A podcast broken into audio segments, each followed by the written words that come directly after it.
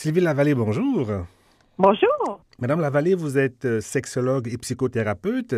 Ça fait un an déjà que la planète est secouée par le mouvement Moi aussi, MeToo. Ce mouvement était-il nécessaire selon vous? Euh, je pense que euh, pour travailler à l'occasion avec des victimes d'agressions sexuelles, autant des hommes que des femmes, il y a une urgence à le dire, l'exprimer pour s'en libérer, pour reprendre euh, en main sa vie, pour se mhm. responsabiliser sur son potentiel de vie, sur son intimité, sur le rapport à l'autre.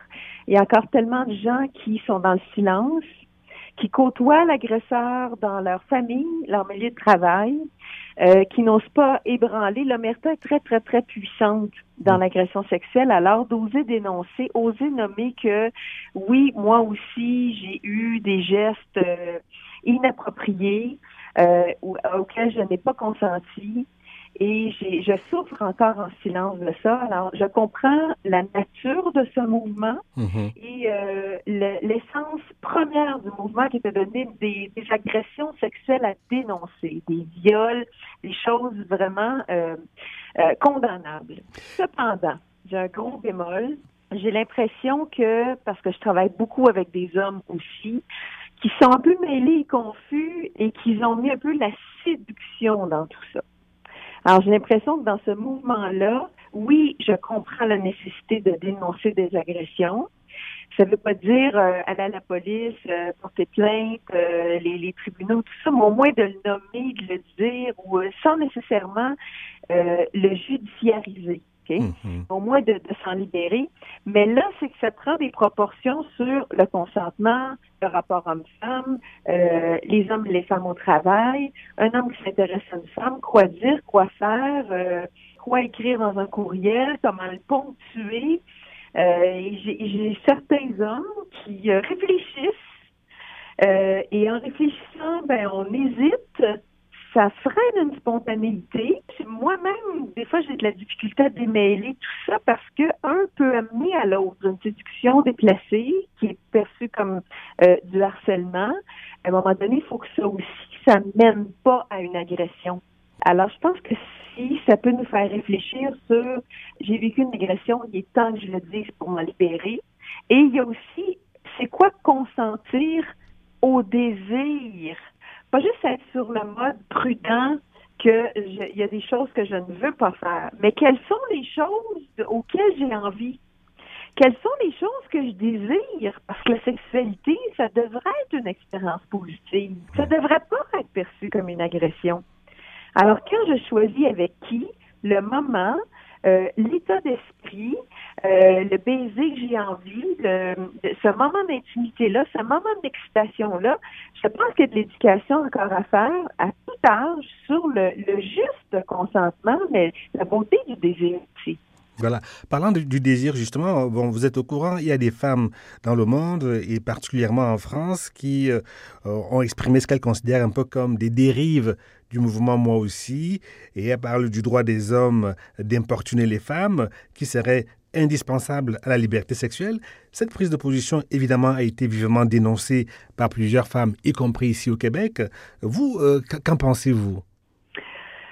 C'est sûr que euh, je, trouve que dans la séduction, il y a un rapport d'attraction. Mhm. Alors, euh, dans l'agression, j'impose ma pulsion sans me soucier de, la volonté ou non de recevoir chez euh, l'autre partie. Mais la beauté de la séduction, s'attirer, la tension érotique, j'espère que ça, ça va rester vivant. Euh, pour moi, c'est fondamental dans que ce soit hétérosexuel, homosexuel, mais la beauté de l'érotisme à tous les jours dans mes semaines cliniques. Je travaille à, aider les gens qui cultivent le désir. on a peu d'éducation sur le désir. On dirait qu'on le prend pour acquis. C'est comme inspirer et expirer.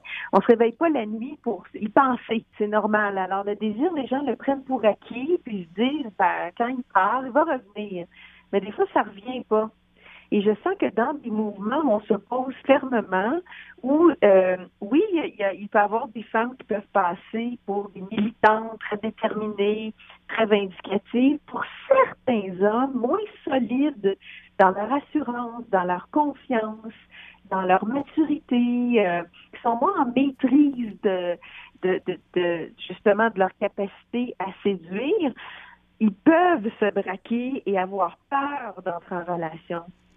Alors que euh, je trouve qu'il faut que ça reste sain et beau. Ça fait partie, c'est comme un lubrifiant social, c'est comme le sourire, l'humour, la joie de vivre. Et c'est quelque chose de beau. Euh, et ce mouvement-là, oui, a éclaboussé beaucoup. C'est pour ça que je le ramène à c'était pour dénoncer des agressions, mhm. pas pour dénoncer la séduction. On est tous à la fois sujet et objet. On est une personne avec une intelligence, une personnalité, un tempérament et des convictions morales. On a tous un éthique, mais on est un objet de désir aussi. On est un corps. Et là, c'est le rapport au corps.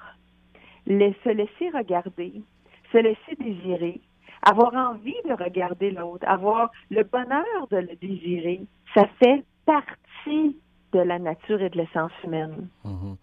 Et c'est tous ces paramètres-là qui, en cette année d'anniversaire, nous le remémorent.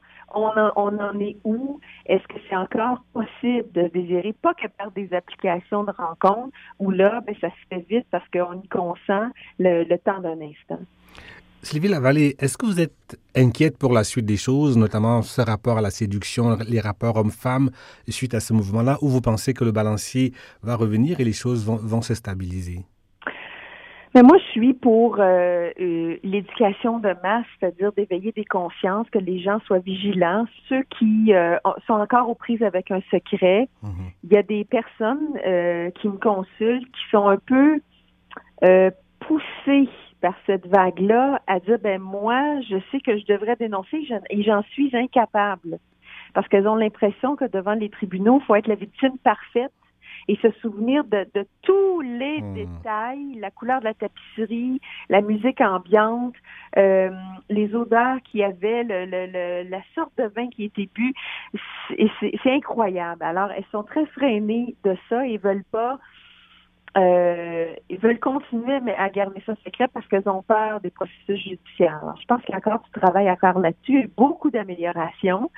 Euh, mais là-dessus, je pense qu'il faut bien accompagner les femmes que c'est quoi se libérer de ça puis avancer en fonction du traumatisme. L'autre chose, mm-hmm. c'est euh, de parler du consentement que euh, c'est important dans cette ère de, de, pornographie sur Internet avec les ados qui qui adhèrent à ce qu'ils consomment, à ce qu'ils voient et qui ont moins d'esprit critique que euh, qu'est-ce que c'est euh, une tension de désir et la beauté du désir. Je pense que c'est bien de parler de cette beauté-là au lieu d'être toujours sur un système où on, on, est sur le frein, on se protège, on se surveille et il ne se passe rien parce qu'on a peur. Il y a des hommes qui ont peur de bouger parce qu'ils ont peur d'être faussement accusés. Il y a des femmes qui ont peur encore de ne pas être crues quand elles dénoncent. Alors, on en est encore là. On a fait beaucoup de chemin. Mais avec l'art des médias sociaux et ceux qui se font justice eux-mêmes, euh, il y en a c'est pour la bonne cause, puis il y en a c'est pas pour la bonne cause. Alors, c'est bien de dénoncer, mais dans la tête des hommes, s'il y en a plusieurs qui vont dire, moi, j'ose plus rien faire, j'ose plus faire la bise, euh, j'ose plus faire de compliments, ne serait-ce que euh, c'est beau tes cheveux, ton parfum sent bon, t'es belle aujourd'hui, qui peut franchement faire plaisir, mais ils se, ils se briment, ils le disent pas, et c'est ça, je trouve, qu'ils s'enlèvent comme un vernis sur un meuble. Donc la solution, ce serait quoi? Ce serait vraiment de, de, faire des campagnes de sensibilisation, plus se parler. Euh, est-ce qu'il y a des choses concrètes qu'on peut faire là? Les choses concrètes, c'était d'injecter des sous dans les CAVAC et les CALAC, donc les centres d'aide, ceux qui travaillent directement avec les gens prises avec des agressions euh, euh, non dénoncées. Il y a beaucoup au niveau de la Fondation Marie-Enfant chez les enfants aussi. Alors, moi, ça, je pense que c'est une cause très importante. Mm-hmm encore peut-être le faire au niveau des, des employeurs, des politiques d'harcèlement sexuel au travail, euh, une espèce de redéfinir un code d'éthique qu'on est ici pour travailler, comme dans les milieux universitaires, on est ici pour étudier, mais où il y a des adultes ensemble, des hommes, des femmes, je reviens que ce soit hétéro ou homosexuel, il, se peut qu'il y ait des tensions érotiques, mais je trouve que The Economist, le magazine The Economist, qui, a, qui en a mis sa, sa page frontispice sur euh, un an après le MeToo, c'est Sex and Power. Donc, il y a beaucoup de choses sur l'abus de pouvoir. Je sais qu'il y a des gens qui abusent de leur pouvoir pour faire du harcèlement psychologique et de la violence psychologique, mais l'abus de pouvoir aussi pour faire du chantage sur la sexualité, puis un régime de peur et d'intimider sexuellement. Ça, il y a, il faut que ça, il faut que ça cesse aussi. Alors, le magazine des économistes ramenait beaucoup ça à la hiérarchie, au pouvoir. Je pense qu'il faut l'extrapoler aussi, se dire quand je, puis c'est subtil, hein? Il y a des femmes qui me disent dans le bureau, je suis avec un homme, on a une première relation, il veut pas mettre le condom. Et là, il persiste, puis il insiste, puis dans le fond, on a vraiment un désir d'être ensemble. Je veux, mais je veux pas. Alors, c'est des choses subtiles là, dans, dans le quotidien. On n'est pas dans la hiérarchie, on n'est pas dans du Weinstein, du Kevin Spacey, du... on n'est pas dans ces situations-là, mais dans le quotidien, je pense qu'il faut que, euh, euh, que, les femmes aussi se responsabilisent, disent, ben, j'ai franchement le goût, mais le condom est nécessaire. Euh, des, des gens qui vont essayer d'influencer sur des pratiques sexuelles, des fois moins conventionnelles ou des choses qu'on n'oserait pas pratiquer. Ah, regarde, on va y aller doucement, on va y aller lentement, laisse-toi faire. Ben, c'est ça aussi qu'il y a du travail à faire euh, euh, concrètement. Donc, c'est là que c'est des zones floues. Parce que c'est toujours dans huit clos et c'est ma parole contre la tienne, ce que j'ai mhm. interprété dans ton ton, euh, dans, la, dans ton non-verbal. Donc, c'est pour ça que quand je dis il y a l'éducation sur le consentement du désir de le nommer, c'est pas est-ce que tu est plus de se dire ben est-ce que tu es à l'aise, veux-tu qu'on continue, est-ce que tu es bien comme ça, mais d'y aller d'une façon positive. Mm-hmm. Sylvie Lavallée, je rappelle que vous êtes sexologue et psychothérapeute. Je vous remercie infiniment d'avoir pris le temps de nous parler aujourd'hui. Merci, au revoir. Au revoir.